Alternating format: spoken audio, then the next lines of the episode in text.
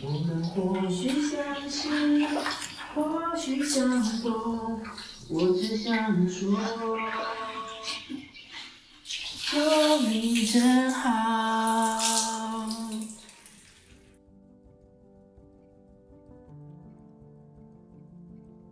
Hello，大家好，我是袁。在前几集呢，我有跟大家说过，我希望这个节目是一个。嗯，没有按照固定规则或是固定周期，甚至不一定会录固定长度的节目。那今天凑巧呢，就想要来试试看无脚本的方式，有办法聊到多远？对我来讲，如果这一集可以超过十分钟，应该就也已经很了不起了。对于大部分单口不太聊天的 podcaster 来说，可能这样子应该也够了吧。今天好像没有特别要跟大家聊什么，不过看着现在窗外阴雨、山雨欲来的样子，不如就来跟大家聊聊雨天跟日常生活的想法给大家吧。嗯，其实雨天常常会给人一种很阴郁的感觉，不外乎就是虽然现在疫情也已经影响到大家生活很多了，但是。嗯，其实就算还是有在半封城阶段的状态，还是会有很多人去公园运动、慢跑之类的。不外乎我也是这个运动风潮的其中一人，所以如果一旦遇到下雨，下雨到真的没有办法运动的话，因为我也不是一个很专业的马拉松跑者，所以我也没有很强大的驱动力，要在下个毛毛雨或者是。甚至大雨的时候，在公园里面慢跑，不免就会觉得好像有一点点沮丧吧。但又仔细想想，为什么雨天会因为没有办法运动而感到沮丧呢？其实明明家里也可以添购不少的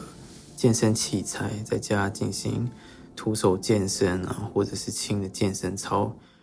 不外乎就是想要追求更大的活动量，然后。可能也是要迎合关于健康或者是一些身材焦虑的想象吧。在我家，我是那种连我妈都会说我胖的人，这是真的。不过，也许处女座的人原本就是很挑剔的人，也说不定。哎呀，又有第二个星座的人要拿刀来追杀我了。我也是陈述我这方面的事实而已啊。就在我。体重最瘦的时候，我体脂也只有十帕，我还有腹肌线条的时候，我妈也是对我丢下一句说：“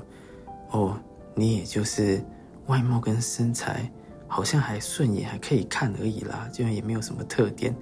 那也没办法啊，体身高也不是我后天已经能够控制的东西啦，所以，嗯，该怎么样要阻挡那个身材外貌焦虑的讯号？其实光是在家里要做到这一点就已经。”非常不容易了，所以我想，嗯，下雨不知道对大家心情的想法或者一些生活的故事是怎么样。我最常在朋友圈听到的下雨的说法就是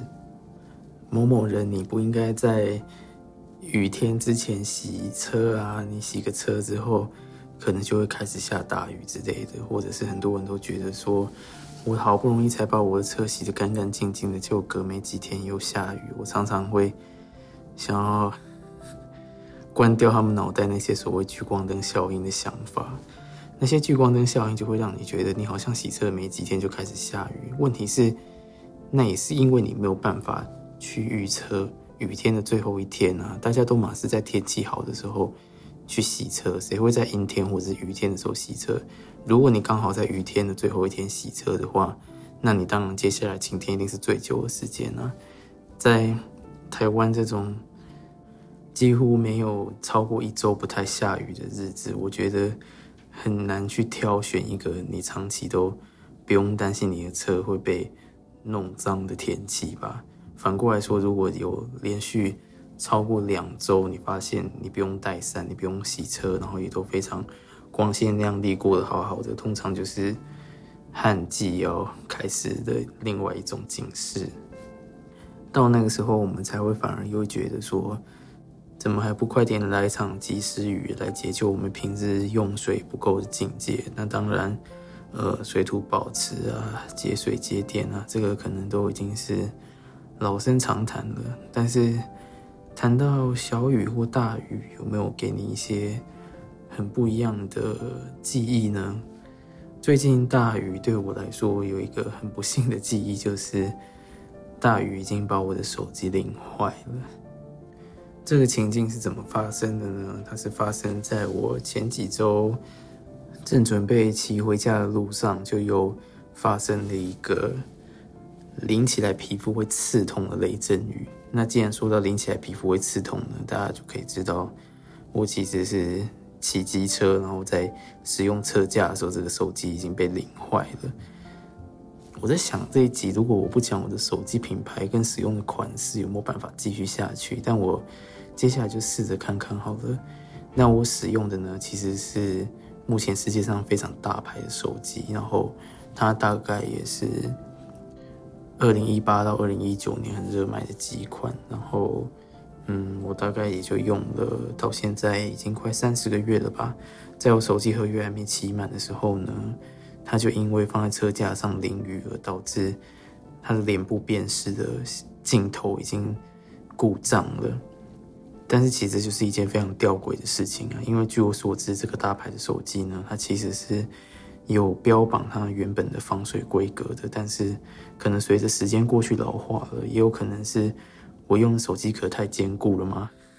我的手机都没有半点外观损伤，但是可能随着几次的摔到之后，它可能就有一点点漏水的现象了，于是他就突然告诉我，他的脸部辨识模组都不能使用了。然后我在网络上查一下，发现好像遇到这个情况的人不太多，多半都是保内就有办法换，但是我很有可能就会需要去换一只整新机，或者是就等着接下来的发表会来换一个新款的手机吧。我原本还想说要观望这一代手机，但是我也不知道，也许不管官方公布的规格怎么样，应该也还是。很多人买吧，我只希望不管我接下来换哪一只，都可以再撑久一点就是了。总之，脸部辨识也是在这个疫情当中很麻烦的一件事情，对不对？对于我们骑车族来说，其实，在下雨天要戴口罩是一件非常吊诡的事情。大家都知道，医疗口罩其实只要碰水就没有什么太大的作用，但是有规定就还是要戴，然后。戴着口罩其实也非常难脸部辨识，所以我在想，世人已经非常需要赶紧进化脸部辨识的一种方法吧。比较荒谬的是呢，当我发现我的手机脸部辨识不能用的时候呢，第一件事情竟然不是赶快找手机维修厂商，而是找一间路边离我最近的星巴克停下来，然后开始。慢慢的喝他那时候新出的那不勒斯新冰乐，然后一边吸着这个高热量罪恶甜点，然后一边思考接下来该怎么办。不过也还好，有静下来思考该怎么样处理紧急弄到水的手机，然后接下来才有去买一些除湿盒帮我手机除湿。本来我手机一度是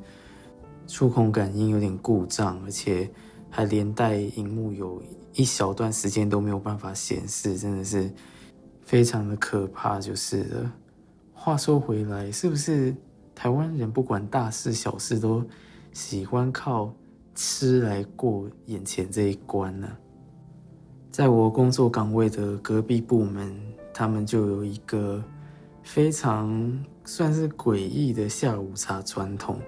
他们其实夸张到，也许今天下班前就会准备讨论说。明天下午茶要订哪间饮料，订哪间鸡排啊，吃的喝的之类的。我觉得他们订的频率，我们一个礼拜差不多也是朝八晚五，八点半上班，五点半下班，然后一个礼拜上五天班的人，他们大概一个礼拜至少就要订三天左右吧。而且很夸张的是，不止手摇杯鸡排，甚至他们订过的下午茶当中，连。章鱼烧跟欧阿米刷都有出现在他们的选项跟下午茶当中，我是真的很怀疑 他们到底是有多么的吃不饱。我印象中他们还是有去吃公司午餐的啊。公司午餐虽然最近大家都是有点辛苦，但是光是吃这些下午茶的点心，有时候我自己个人也是会觉得有一点点吃太多的感觉。不过反正定的不是我们部门，就没有像他们这么的夸张。他们甚至夸张到说，呃，假设下午茶已经慢到四点多才来了，他们还可以说，哦，我就拿回家晚上再喝也没有关系。真的是。会有一点点想说，你们可不可以住口？并不是说他们定下无常嫉妒之类的，而是有一点点真心诚意的觉得他们是不是真的吃太多了呢？说起来，是不是台湾人大小事都想要靠吃来解决呢？从新进同事啊，就要来吃一顿饭啊，然后每半年要聚个餐啊，来维系一下感情啊，甚至连。有同事离职的时候，都要办一个离别餐会，真的是有够累人的。举凡婚丧喜庆啊、谢师宴啊，甚至连办完丧事都要吃一桌圆满，才代表说，呃，这个告别式已经完美达成之类的。而说到离职同事呢，前几个月当我的好伙伴要离职的时候呢，那时候本来学长是要请我们整个部门。就是当成他的告别餐会，结果没想到我们订的那些鸡排啊、盐酥鸡啊，好巧不巧没有控制好，是由那个要离职的同事去领，就变成说他要离职，结果反而是他掏钱来请我们吃饭，还有我这个跟他同梯的，就觉得实在是有够愧疚的。大家在上班的时候，是不是也经常的会觉得，是不是只有坐等鸿门宴，或者是？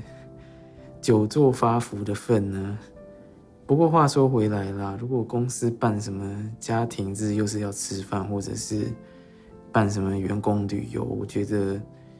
以我们这个时代而言，应该大家都已经意识到，